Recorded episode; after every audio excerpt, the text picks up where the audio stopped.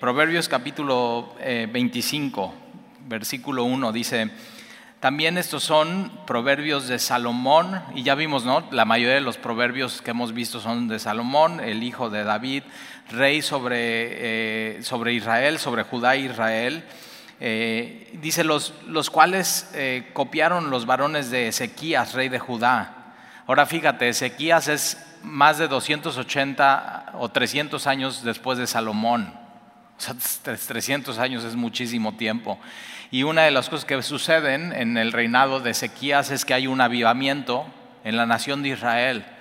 ¿Y qué es lo que ellos hacen? Es, o, sea, hay un énfasis en qué dice Dios. O sea, ¿qué, ¿cuál es la sabiduría? ¿Qué es lo que tenemos que hacer? ¿Qué es lo que tenemos que buscar? Y entonces el rey Ezequías, ahora fíjate, es bien importante de pronto las fechas y de pronto estudiar un poco de, de historia bíblica, porque en estos tiempos es el tiempo de, Isaías, de Oseas y de Miqueas, ahí está. Y entonces de pronto estos profetas están hablando a la nación, de pronto eh, Dios pone en el corazón de Ezequías mandar a estos, dice unos varones, no sabemos sus nombres. Ahora conocemos muy bien quién es Ezequías y conocemos que él es rey, él es rey de Judá, pero no sabemos a quién le encargó este trabajo y a veces así sucede. Pero estos hombres fueron fieles, copiaron estos proverbios, ¿no? Los, lo, que hicieron es los investigan estos proverbios, los juntan y los escriben y ahí los tienes en tu Biblia. Y podemos entonces, durante los próximos cinco capítulos, vamos a ver desde el capítulo 25 al capítulo 29, cinco capítulos, qué es lo que en tiempos de sequías ellos copiaron y decidieron esto, lo vamos a poner esto, lo vamos a poner esto, lo vamos a llevar a, cabo.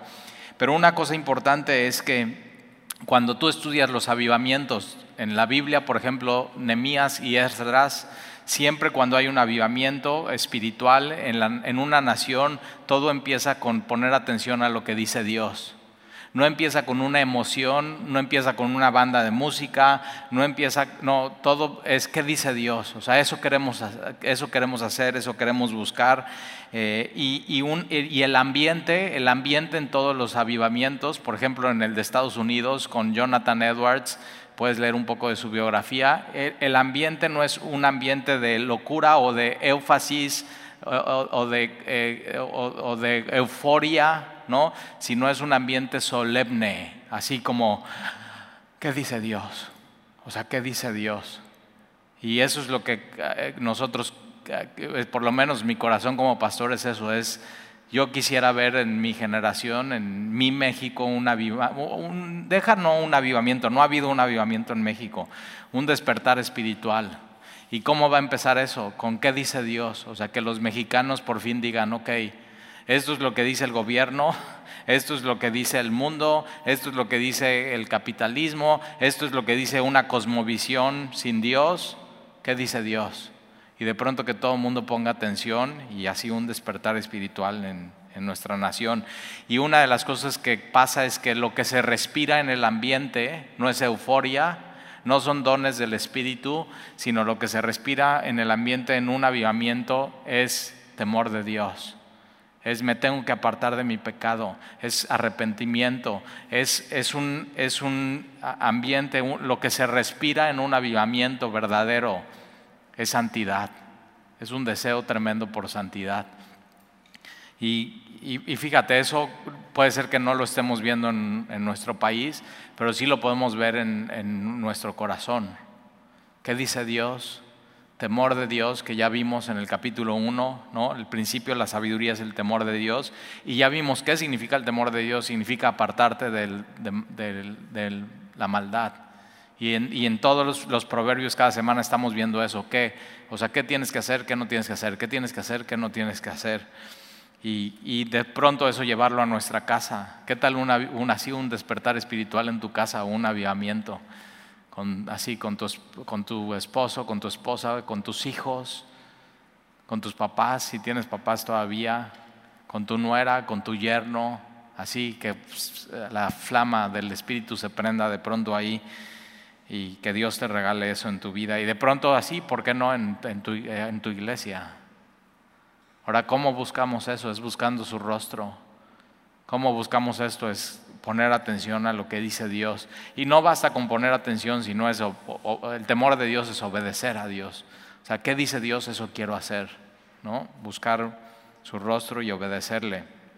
Y entonces tienes estos hombres, estos varones de Ezequías, rey de, Judá, y después lo que va a pasar, vamos a estudiar estos cinco capítulos, ¿no? del capítulo 25 al capítulo 29, y después el capítulo, eh, el capítulo 30 son palabras de Agur, eh, ya veremos eh, qué es lo que él dice y esos proverbios, y de ahí viene el, Proverbios 31, eh, que son Lemuel, que es la mujer perfecta o la mujer virtuosa, o vamos a decir, a mí me gusta más la mujer de Dios, ¿no? Porque perfecta dices, órale, o la mujer virtuosa, y digo, ¿quién usa esa palabra? Pues de música, ¿no? Es muy virtuosa en el violín, pero la mujer virtuosa, mejor la mujer de Dios, así que ama a Dios, que es instruida por Dios, que teme a Dios, ¿cómo se ve eso en una mujer?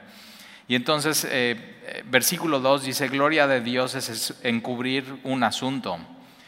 Y es muy importante entender esto, no todo lo que, o sea, no toda la sabiduría y no todos los secretos y no todo lo de Dios lo sabemos. Parte de su gloria es eso, es, es no revelarnos todo, los secretos del universo. O sea, nada más ponte a pensar, o sea, has visto estos videos, ¿no? Del espacio, del universo, de los planetas, de las constelaciones, de los, ¿has visto estos de los hoyos negros? O sea, y estás viendo, y en el hoyo negro entonces hay succión y hay energía y hay luz, y de pronto la luz se reflejaría y podrías entonces en medio del hoyo negro ir antes, del tiempo y después del tiempo. Ya te puedes clavar ahí y como el conejo en, Alicia y el País de las Maravillas, irte muy, muy lejos, pero es eso, es, hay cosas que no sabemos, que Dios ha decidido así, no, eso, eso no. Y, y no todas las cosas las tienes que saber. Hay, hay, preguntas, ¿no? Que, por ejemplo, hay gente que dice, bueno, y, mi perrito va a estar en el cielo? Pues es una buena pregunta si tú amas a tu perro y así dices, mi perrito va a estar en el cielo y pues es, y, la Biblia no dice nada de eso. Hay cosas que Dios decidió así. Parte de su gloria es, es, es no manifestar esas cosas o encubrir un asunto, porque en Dios está toda la sabiduría. pero lo que sí hay y tienes que estar tranquilo es que en la Biblia tienes lo que necesitas para vivir. Y vivir bien y vivir con plenitud y hacerle caso a Dios. Eh, de hecho, eh, la Biblia en Corintios dice, por tanto nosotros todos, mirando a cara descubierta, como en un espejo, la gloria del Señor. O sea, eso es lo que somos tú y yo hoy. No podemos ver todo lo que es Dios si no estamos viendo como un espejo. Y en ese tiempo los espejos no son como ahora, que se ve muy clarito y puedes tener un espejo enorme, sino eran espejos pequeños y eran espejos de bronce y eran muy, muy, muy, muy pulidos y muy pulidos y muy pulidos para que tú lo acercaras y pudieras ver eh, eh, una parte del reflejo, pero no se veía claramente como, como hoy los espejos. Pero entonces lo que Dios nos ha dado en su palabra, ¿no? Y en la naturaleza, que podemos aprender muchas cosas de Él, ¿no? Salmo 19, nada más al contemplar los cielos vemos parte de su gloria. Y una de las cosas que a mí me encanta es ver el mar muy temprano en la mañana, cuando no hay ni una ola. Y es eso, que hasta el mar refleja la gloria de Dios, porque la, gloria de Dios también la puedes ver en el cielo.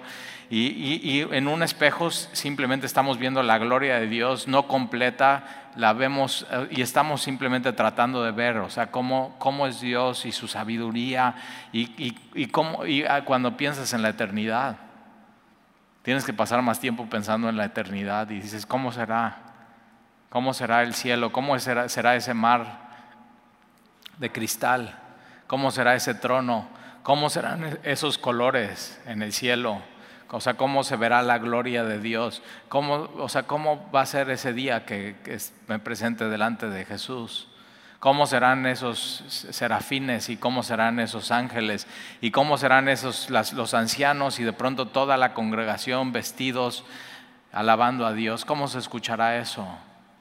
Y es eso, nada más vemos así como un reflejo, pero no completo, pero un día le veremos y un día le conoceremos como Él nos conoce ahora. porque Él nos, nos, ve por completo y no como un espejo.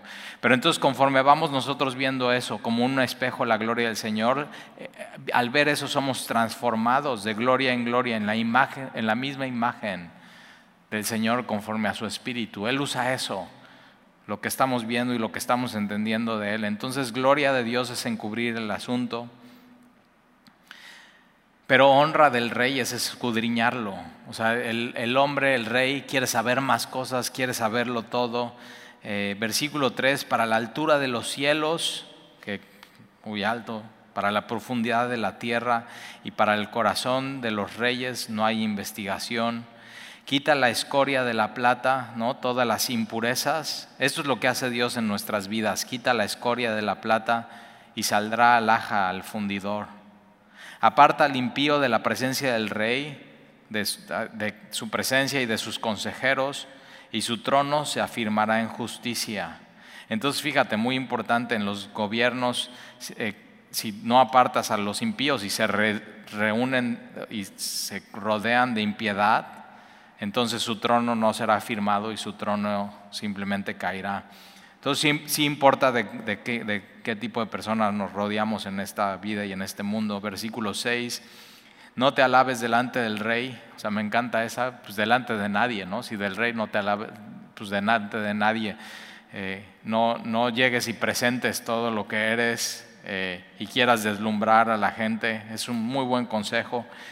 Eh, no te alabes delante del rey, ni estés en el lugar de los grandes, porque mejor es que se te diga, sube acá y no que seas humillado delante del príncipe a quien han mirado tus ojos. Y Jesús tiene, Jesús eh, es el mismo que inspiró Proverbios eh, en Lucas capítulo 14. Mira, vamos allá. Y, o sea, esto es algo que siempre tienes que poner atención en tu vida porque es, es una tentación que, que, que, así. Y tú puedes decir, Talí, no, yo nunca, yo nunca quiero sobresalir, yo no, nunca quiero eh, charolear, yo nunca quiero enseñar quién soy, pero no, o sea, imagínate si los discípulos estando con Jesús, los apóstoles, van caminando ¿no? Eh, con Jesús y ellos van peleando quién va a ser el número uno y quién va a ser el mejor. Y de pronto te das cuenta, no, pues sí, yo también de pronto estoy así.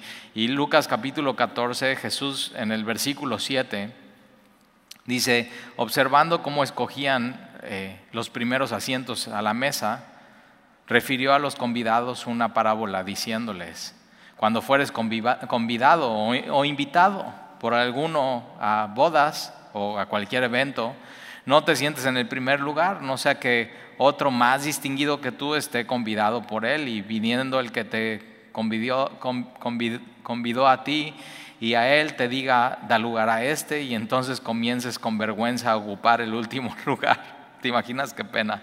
O sea, llegas al evento, te sientas hasta adelante y alguien te llega a decir, oye, perdón, joven, estos lugares están reservados, que si puedes pasar atrás. Entonces mejor Jesús dice, no, mira, mejor siéntate hasta atrás y con suerte tu lugar está reservado adelante, van a ir por ti y te van a pasar. Así, un muy buen consejo que da Jesús, pero tómalo en, cuenta, ¿eh? de veras aplícalo. Y eh, un día a mí me sucedió que, el año justo antes de la pandemia en Semilla, México, hubo una conferencia de, adoración, ¿no? Y entonces eh, fui con mi hija Alexia, este, y estaba ahí mi pastor, y estaba eh, su esposa, y varios pastores, y pero el auditorio estaba llenísimo. Y es un auditorio de más de dos mil personas, muchísima, muchísima gente, este, y bien bonito, pero eh, entonces en una de esas sesiones eh, me tocó dar un, taller que me invitaron y pues yo después de mi taller ya no encontré lugar en el auditorio para la siguiente sesión y había una parte hacia al lado que los asientos decían reservado, reservado, reservado, reservado, reservado, reservado y yo estoy aquí, pues ya no, entonces me voy hasta atrás del auditorio, no, pero me gustaría estar como cerca para estar, ¿no? Escuchar y, y, y ¿qué crees que hice? Que me voy a sentar ahí a donde dice reservado, pues dije, pues yo soy pastor y yo soy de semilla. y entonces ahí voy y me voy a sentar y digo, Sandy, vente, no sé qué, y así. Y allá los servidores usan unos chalequitos como, como azules, así, como eh, em, de cuando vas al mercado y te, así las doñas y te echan las tortillas y se ponen su mandil. Y así tienes eso, son, y está muy padre porque tiene que ver, son servidores. O sea, están ahí para servirte y, es, un, es una señal muy clara de que, qué están haciendo ahí. Pero entonces una de estas eh, eh, anfitriones o servidores así va, me siento y estoy así tranquilo, ¿no? y ya empieza la adoración, alzo mis brazos y se acerca y me dice, oiga, perdón, joven, pero es que estos eh, lugares están reservados, así. Y, no, ¿Y qué crees? Que pues no me conoce. y yo, pues sí, o sea, México tantos y pues un jarocho que viene, pues aunque sea pastor, pues nunca me ve, no me conoce, no nada. Y de veras así me pasó esto, qué vergüenza, o sea, qué vergüenza, pues sí, no me invitaron y yo nada más me fui a sentar ahí de meticha. Entonces que no te pase, ¿eh? Mejor, y yo digo, no le hice caso a Jesús. Pero fíjate, son detalles así, que cuando no le haces caso a Jesús, de veras pasas vergüenzas. Y entonces comiences con vergüenza a ocupar el último lugar, más cuando fueres convidado, ve y siéntate en el último lugar para que cuando venga el que te convidó te diga, amigo, hubiera sido diferente que Fermín hubiera, me hubiera visto atrás y oye, vente amigo, vente acá adelante, ¿no? Dice, amigo, sube más arriba, entonces tendrás gloria delante de los que se sientan contigo a la mesa, porque, fíjate, está, versículo 11, subrayas en tu Biblia. Cualquiera que se enaltece, será humillado. Pero el que se humilla será enaltecido. Úsalo este, así, que sea tu proverbios, que sea tu versículo, que nunca permitas así, que te enaltezcas y te creas y, así, nunca permitas eso. Y a veces Dios permite cosas a mí en mi vida así, porque entonces así, sape, órale, no, que nadie, no eres nadie, sape. Y uno de nuestros distintivos en semillas, todos somos servidores así. No hay nadie mejor que otro, ni nadie más importante. Todos somos servidores, porque eso nos enseñó a Jesús. Jesús se vino a eso, no vino a enaltecerse, vino a humillarse. Y tal la humillación que su obediencia fue una muerte y muerte de cruz. Lo más humillante, lo más doloroso, lo más, pero fíjate, lo más efectivo. Él vino a morir, vino a morir bien, a la cruz. Cuando tú veías a alguien caminando con su cruz, no había vuelta atrás. Y Él vino a eso. No había un plan B. Y por eso Jesús dice, quien quiera venir en pos de mí, te está invitando a eso. No te enaltezcas, ¿eh? sino humíllate. Niégate a ti mismo, humíllate. Ubícate, más bien ubícate. Toma tu cruz y sígueme. Entonces, ahí está, cualquiera que se enaltece será humillado el que se humilla será enaltecido. Vamos a regresar a Proverbios. También, ¿no? Otra cosa que siempre decimos nosotros en la casa, los primeros, los, los últimos eran los primeros, los primeros eran los últimos. Y entonces en la casa, así, cuando eh, tenemos los lugares de la camioneta y alguien quiere así, no, pues eh, pido adelante. Y digo, no, pues ya no, ya pediste, ahora te vas atrás. Y entonces ya hacen callo gallina para llegar a la camioneta y ser los primeros. Pero es, eso, de veras, son consejos tan sencillos, tan simples, pero te ahorran un chorro de cosas en tu vida. Eh, los últimos serán los primeros. Entonces, Proverbios capítulo 25. Eh,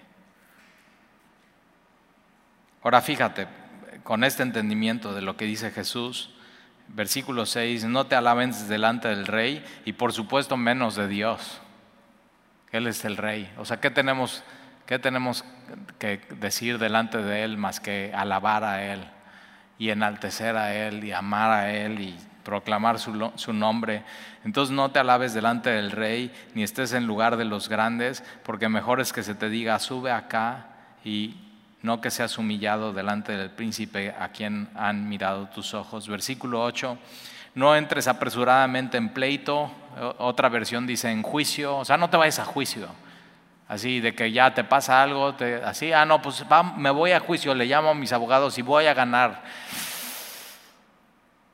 ¿De veras? O sea, vas a meterle todos esos recursos y todo ese esfuerzo y todo ese desgaste. Y, dice, no entres apresuradamente en pleito, no sea que no sepas qué hacer al fin y después que tu prójimo te haya avergonzado. Jesús en Lucas capítulo 12 dice así y en Mateo capítulo 5 en el Sermón del Monte, eh, él está diciendo, mira, mientras vas caminando al, juzgado o al juez, mejor en lo que vas caminando arréglate con tu adversario Y yo por eso siempre digo, es mejor un buen arreglo, bueno, un mal arreglo que un buen pleito. O sea, ya, arréglate, eh, perdona, deja pasar el, agravio, eh, que, o sea, no pierdas tiempo en eso. Ahora, versículo 8, no entres apresuradamente en pleito y es eso, no, o sea, no te estés peleando con todo el mundo. Sea, ten dominio propio y versículo 9, trata tu causa con tu compañero y no descubras el secreto a otro. Eso es Mateo capítulo 18. Fíjate cómo Jesús toma muchas cosas de aquí para sus sermones.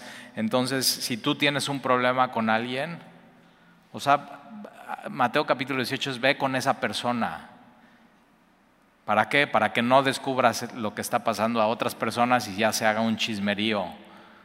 O sea, si tenemos esa responsabilidad delante de Dios. Tienes algo con alguien, ve con esa persona, no descubras el secreto a otro. La ropa sucia se lava en casa. Entonces, esposas, en vez de ir al café y estar diciendo, no, todo lo que ha pasado en mi casa, no, habla con tu esposo y arregla la situación. Este, igual con tus hijos. Versículo 10. Entonces, trata tu causa con tu compañero y no descubras el secreto a otro, no sea que te, que, te deshonre el que lo oyere y tu infamia no pueda repararse. Entonces, el que oye todo el pleito lo puede llevar a otro lado y otro lado y otro lado y la reputación y hay un desprestigio y simplemente no conviene, como que ya se mancha todo. Versículo 11, manzana de oro con figuras de plata. No están de moda esos ahorita, ¿verdad? Pero yo me acuerdo que mi abuelita tenía así de esas. O sea, una manzana eh, y, era de oro o de plata y bien bonita y así la ponían en estos libreros y eh, ahora los nietos no podíamos abrirlos ni tocar lo que había dentro, o sea, era sagrado, así.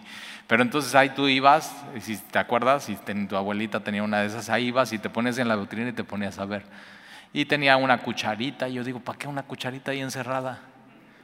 Pero tenía su cucharita, tenía un reloj, y normalmente ese reloj, como nadie, estaba llave, entonces nadie así parado, siempre eran las nueve de la noche, nunca, nunca funcionaba, y fotos, fotos de la familia y cosas, y de pronto así una manzana de oro con arreglitos así, cositas bonitas y así de plata y, y, y, dices, ay, qué bonito se ve, es un bonito arreglo. Bueno, ya no tanto, pero en ese tiempo sí era un bonito arreglo. Y va a ser una comparación, la palabra dice, manzana de oro con figuras de plata, es la palabra dicha como conviene. O sea, cuando tú dices una palabra en tiempo y correcta, es así como un buen adorno se ve en la vitrina, así la palabra es, queda muy bien, así, queda muy bien. Entonces tienes que aprender a decir este tipo de palabras que se ven muy bien y es en el, en el, así como en el espacio correcto, en el tiempo correcto y sí va. Versículo 12, como zarcillo de oro y joyer, de oro fino, entonces como una joya, es el que reprende al sabio que tiene oído dócil. Y ya hemos visto en proverbios, y si te das cuenta, muchos de estos proverbios están repitiendo. O sea, cómo hablas, qué dices, qué no tienes que decir. Eh, pero otra vez es un avivamiento que está pasando en los tiempos de sequías y es recordar, recordar, recordar, recordar qué, o sea, qué dijo Dios. Y alguien que te dice la verdad, que te reprende, no, hay mucha gente que se atreva a veces en tu vida. ¿Por qué? Por situaciones, porque no, pues prefiero su amistad a que le vaya a decir y ya no me hable nunca más. Pero hay gente que dice, no, mira, no me importa, voy a ir con esa persona, le voy a decir la verdad porque le amo y si tienes a alguien así en tu vida es una joya. Entonces, eh, tienes que aprender a, apreciar eso en tu vida. Para mí eso es mi esposa. Siempre me dice así, siempre me dice. Eh, ahora, por supuesto, o sea, ya me conoce, dicen, ya sabe en qué momento decirlo, ya sabe cama, ya sabe cómo, ya sabe cómo acercarse. O sea, ya sabe toda la faramaya. Sí, soy difícil a veces, perdón.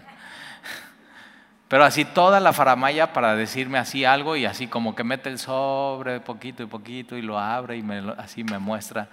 Y dice, oye, Nef, no, esto, esto. Y digo, sí, cierto, así una joya. Versículo 13. Como frío de nieve en tiempo de la siega. Ahora, eh,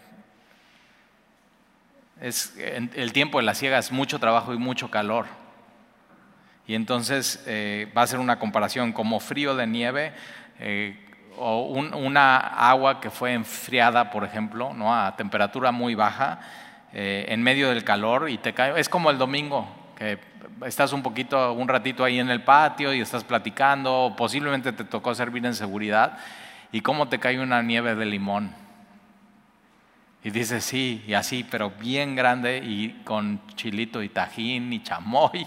Y ahí estás, y, ah, y es así, te refresca. Te cae perfecto eso en, en tu vida. Y entonces va a ser esta comparación como frío de nieve en tiempo de la siega. Así es el mensajero fiel a los que lo envían.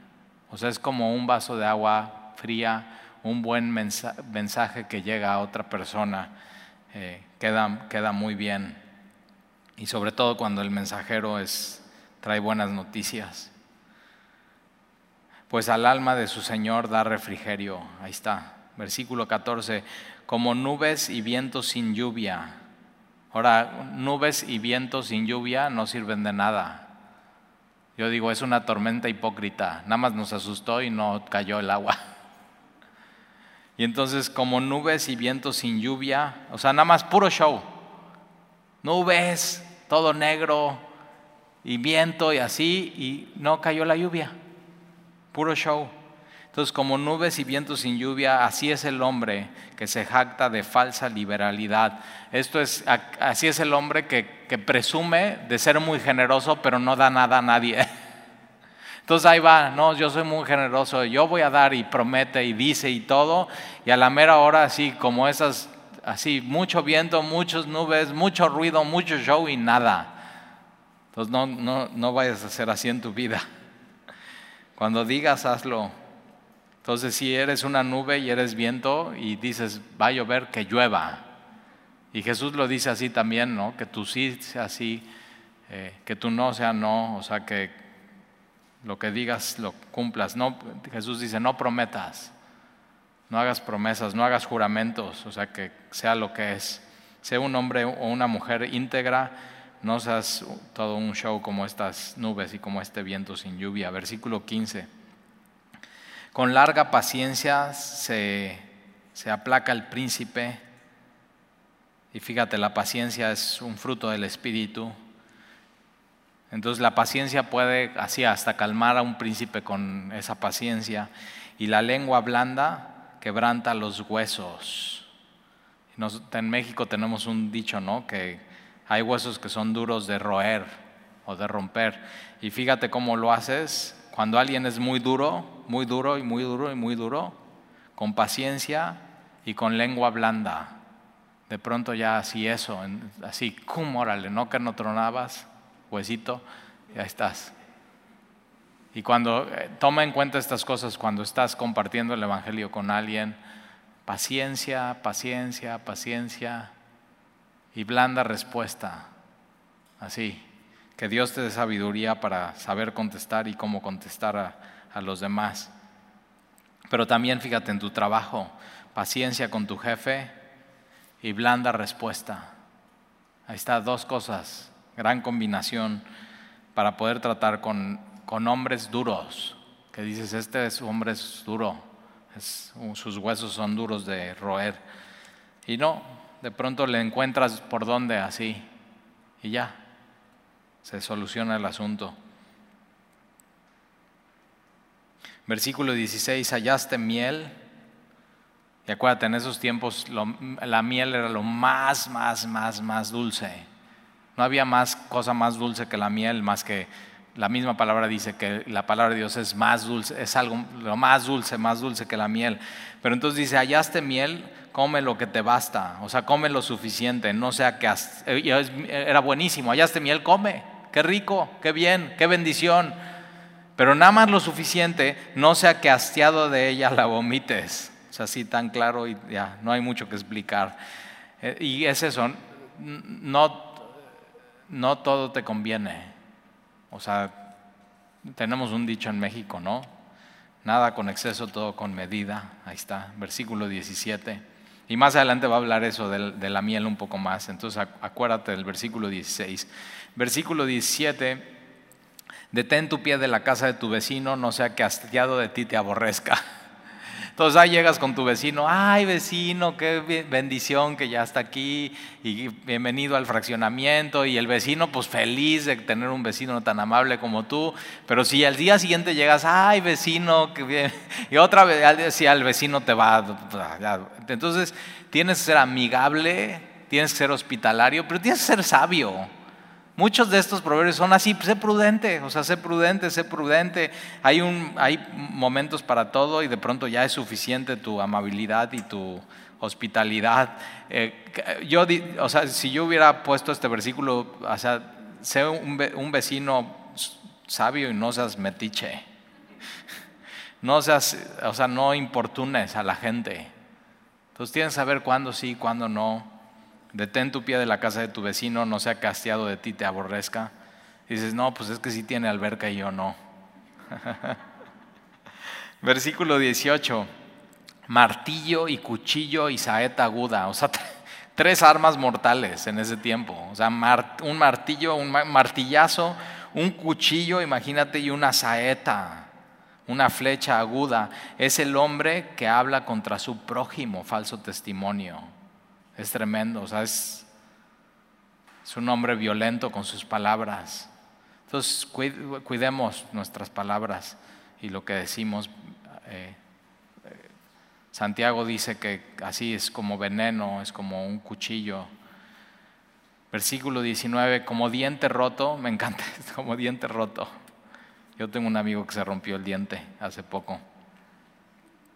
¿Y de qué, o sea, de qué te sirve un diente roto? Pues no puedes comer bien tus taquitos.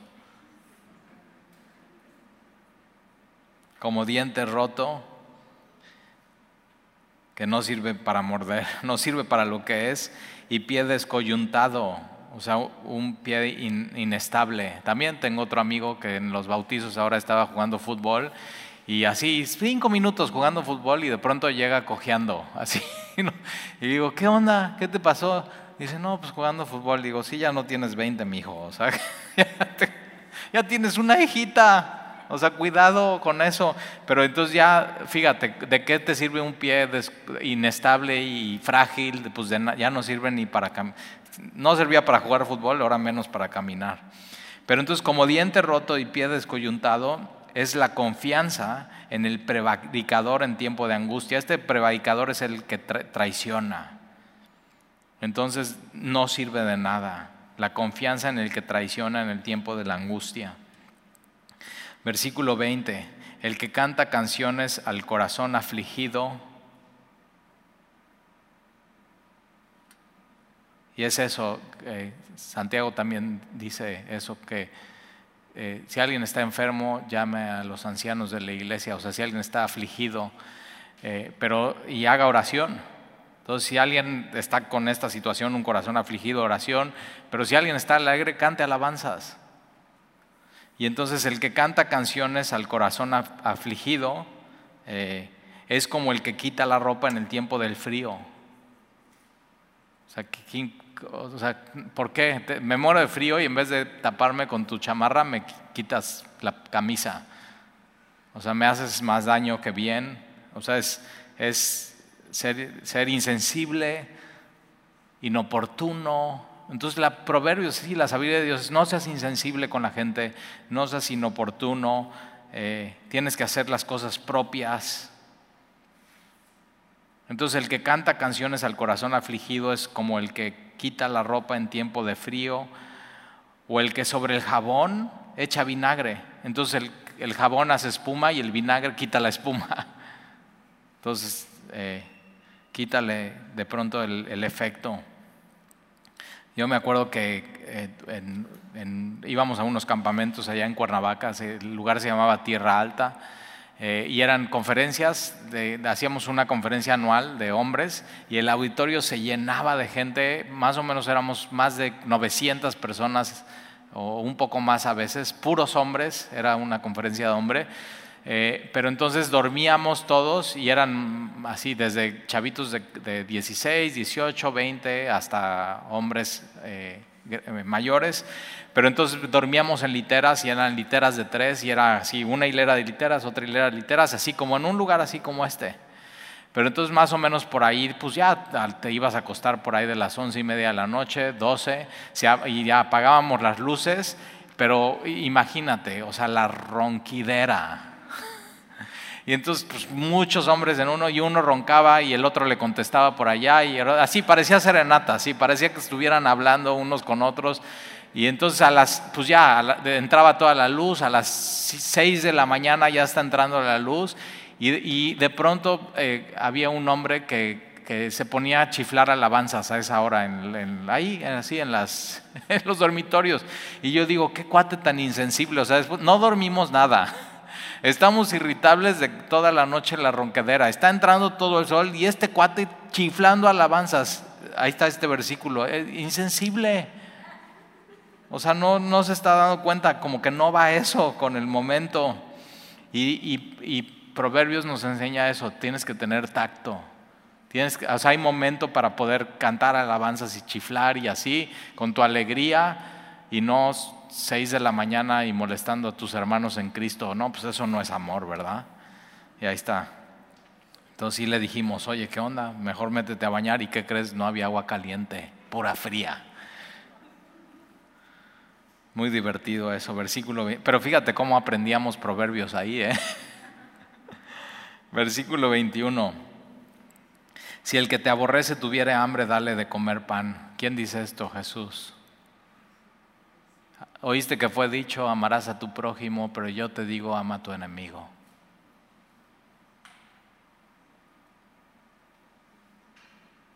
Por eso Jesús dice, ¿no? Entra por la puerta estrecha. Ah, una puerta y un camino ancho y todos van por ahí, es fácil y así. Y es la cosmovisión del mundo, pero no, entra por la puerta estrecha. Pero es un camino que te va a llevar a la vida, a la vida eterna. Y entonces si el que te aborrece tuviera hambre, dale de comer pan. Y si tuviera sed, dale de beber agua, porque ascuas amontanará sobre su cabeza. Y fíjate, hay recompensa, ¿eh? Y Jehová te lo pagará. Ahora fíjate, Mateo capítulo 25, acompáñame ahí, Mateo capítulo 25. Jesús textualmente usa esas palabras.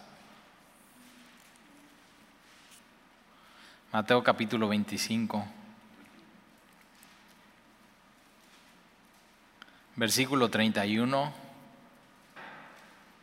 Ahora, esto de ascuas de fuego amontonadas sobre la cabeza, cuando tú escuchas eso, ¿no? En tu mente dices, ascuas de fuego amontonadas. Sí, sí, quiero a mi enemigo fuego en su cabeza y que arda. Y que no, no, no, no, no. En esos tiempos, cuando alguien tenía una gran necesidad, necesitaba fuego para calentar su casa, su hogar y para calentar su comida. Y alguien que tenía una gran necesidad no tenía los recursos para tener carbones encendidos para hacer esas dos cosas muy importantes en la noche, sobre todo en el invierno en, en Israel. Y entonces se salían a buscar, oye, ¿quién me puede regalar un par de carbones encendidos?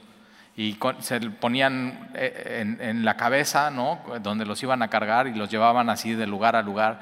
Y entonces Jesús, aquí mismo también lo va a decir, ¿no? Eh, es aquel que te hizo daño, bendícele y bendícele bien. No solamente le des dos o tres carbones para sus necesidades básicas, sino llénale su cabeza de eso, de carbones. sobre bendícelo. O sea, yo cuando leo esto digo, órale. O sea, tenemos mucho que caminar, mucho que aprender.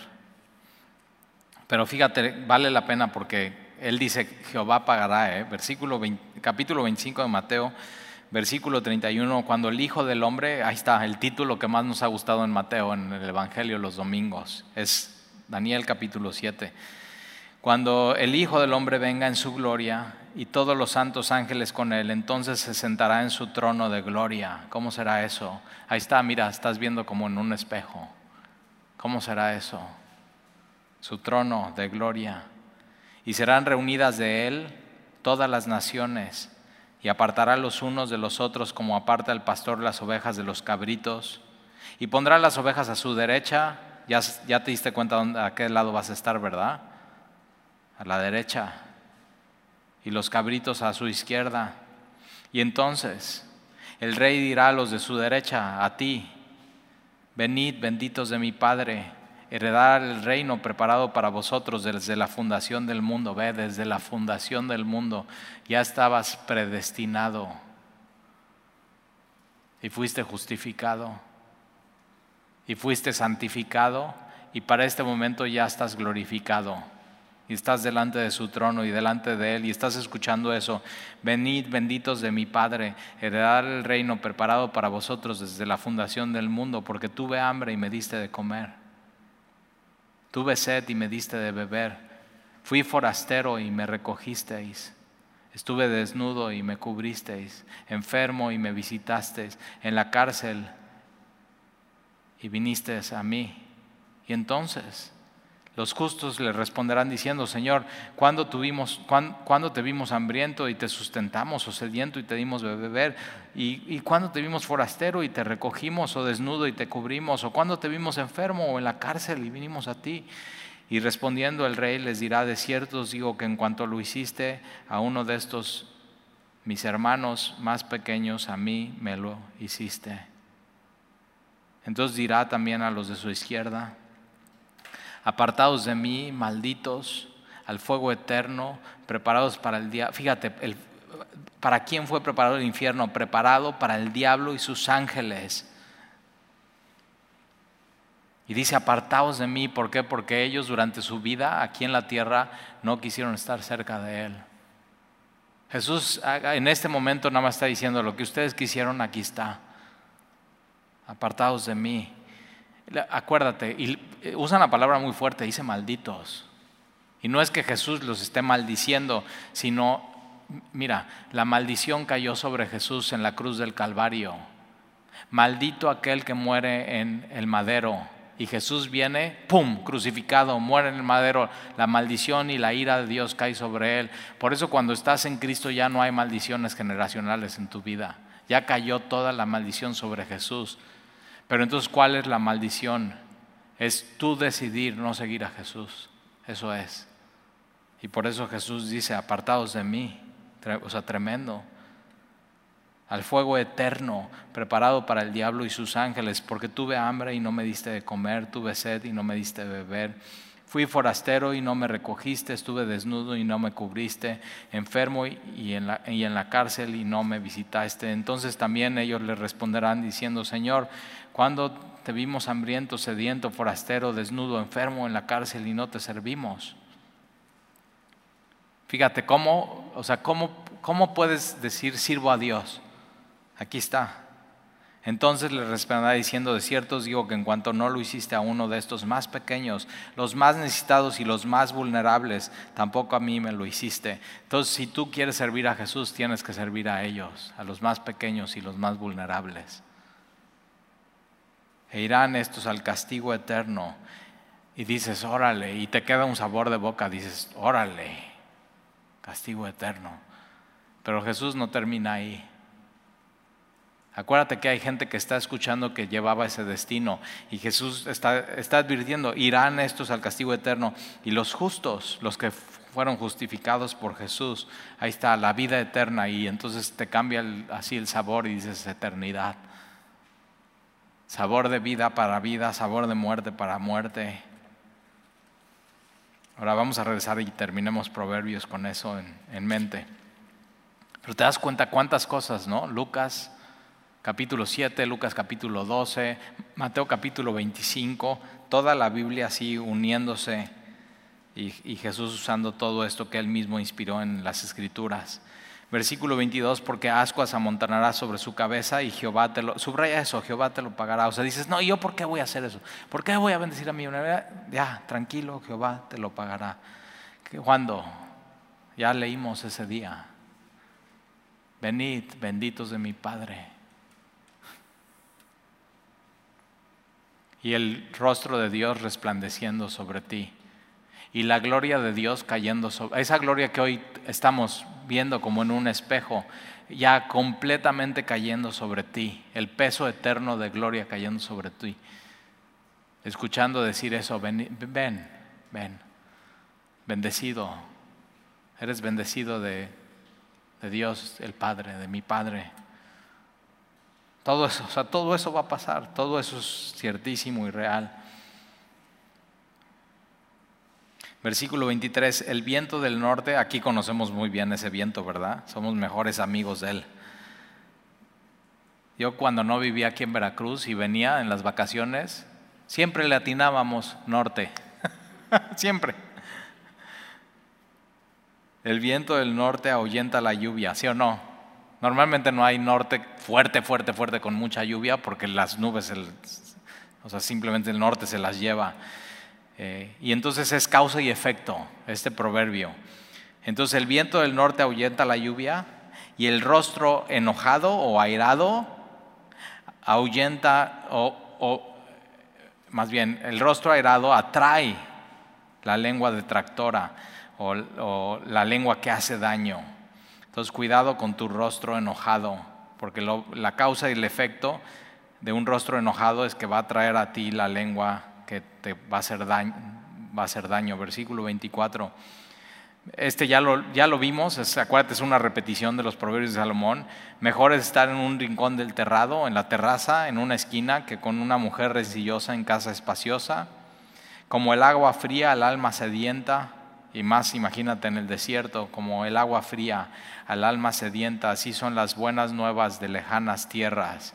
Y nosotros hemos recibido una buenas nuevas de lejanas tierras, es más de muy lejano, desde, o sea, de la gloria de Dios, con Jesús viniendo, Él mismo siendo el mensaje, trayendo viniendo a traer buenas nuevas. Cuál eh, hermosos son los pies de los que anuncian la paz, como el agua fría al alma sedienta. Para mí esto fue el Evangelio, ¿eh?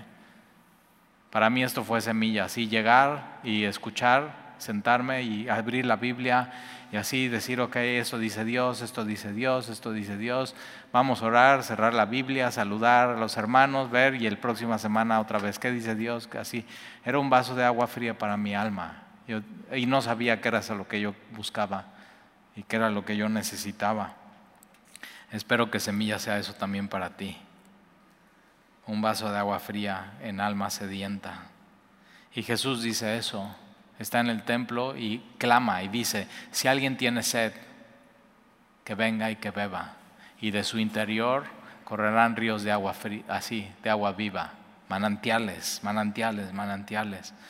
Entonces escucha la voz de Jesús y simplemente ve a Él y toma y nunca más tendrá sed, jamás versículo 26, como fuente eh, turbia y manantial corrompido o manantial, de un, de un, manantial, lo más bonito de un manantial, si ha sido algún manantial algún día, es que estás saliendo del agua y es, está limpia y fresca y pura y puedes agarrar así el agua y, con tu mano hacer y sorber así. Y, pero fíjate, ve este proverbio y pon atención a esto. Como fuente de agua turbia y manantial corrompido o adulterado o contaminado es el justo que cae delante del impío. Ahora ya vimos la semana pasada, siete veces caerá el justo y Jehová lo recogerá. Pero eh, cuando cae el justo, tiene consecuencias a su alrededor. Y lo que somos como cristianos, somos, o sea, refrescamos, damos agua, compartimos el Evangelio, pero cuando caemos y, y los alrededor de nosotros nos ven, se contamina algo que no estaba contaminado y tiene consecuencias. Entonces es bien importante, o sea, o sea, camina en santidad, porque tu tropiezo y tu pecado se afecta a los demás. Eres perdonado y Dios te ama, pero tiene consecuencias. Y a veces eh, en líderes y gentes las consecuencias, la contaminación es demasiada. Es muy triste. Por eso quien crea estar firme, mire que no caiga. Versículo 27, comer mucha miel no es bueno. Pues no, te va a dar diabetes. Y más con en una pandemia no es, pésimo, o sea, pésimo tomar esas decisiones. Y es muy claro. Entonces, eh, yo no pondría miel aquí si no digo, o sea, tomar mucho refresco. O sea, ¿por, ¿por qué te meterías ese veneno en tu vida y cada semana? Comer mucha miel no es bueno. ¿Por qué? Porque te enfermas. Comer mucha miel no es bueno. Ni el buscar la propia gloria es gloria. ¿Por qué? Porque buscar la, la gloria, ¿no? ser alguien, agradar a los hombres, tener una plataforma, buscar eh, así, gloria. Eso te, eh, enferma a una persona. Nunca busques eso, ni en tu vida, ni en tu ministerio, ni en tu empresa. Si sucede, que bien, pero no busques eso. O sea, deja Dios al quien quiere enaltece, pero también Dios al quien quiere humilla. Entonces, eh, cuidado, o sea, siempre la gloria tiene que ser para Dios. Yo siempre he visto hombres que cuando están así buscando gloria no termina bien la historia. Ni el buscar la propia gloria es, gloria porque enferma a alguien. Y como comer mucha miel, ya vimos, te puede crear vómito, ¿te acuerdas? Ya lo acabamos de ver. Cuando te enfermas de gloria, así, puede crear eso. O sea, no solamente que tú termines vomitando, sino completamente vomitado y que manches la gloria de Dios en, en tu vida. Es muy peligroso eso. Versículo 28, como ciudad derribada y sin muro. Ahora, una ciudad derribada y sin muro. Jerusalén era una ciudad eh, con muro. ¿Y por qué? Porque protegía de los, enemigos y tenían las puertas y las puertas se cerraban a tal hora cuando ya el sol se metía. Eh, era una ciudad segura. Entonces, lo contrario a eso es una ciudad sin muro. Una ciudad sin muro es peligrosa, es insegura y se acerca al fin. O sea, no va a acabar bien la cosa. Es una ciudad inestable. Entonces, como ciudad derribada y sin muro, es el hombre cuyo espíritu no tiene rienda. Es decir, no se sabe autodominar, no tiene autocontrol, se enoja y avienta por completo su ira. Es, o sea, es es un hombre una mujer peligrosa, insegura, y al final se, va a acercar su fin. Entonces, eh, dominio propio, protege tu vida, protege tu familia, que tu vida no llegue un día y esté derribada, sino protege tu vida con dominio propio. Entonces, como ciudad derribada y sin muro, es el hombre cuyo espíritu no tiene rienda. ¿Oramos?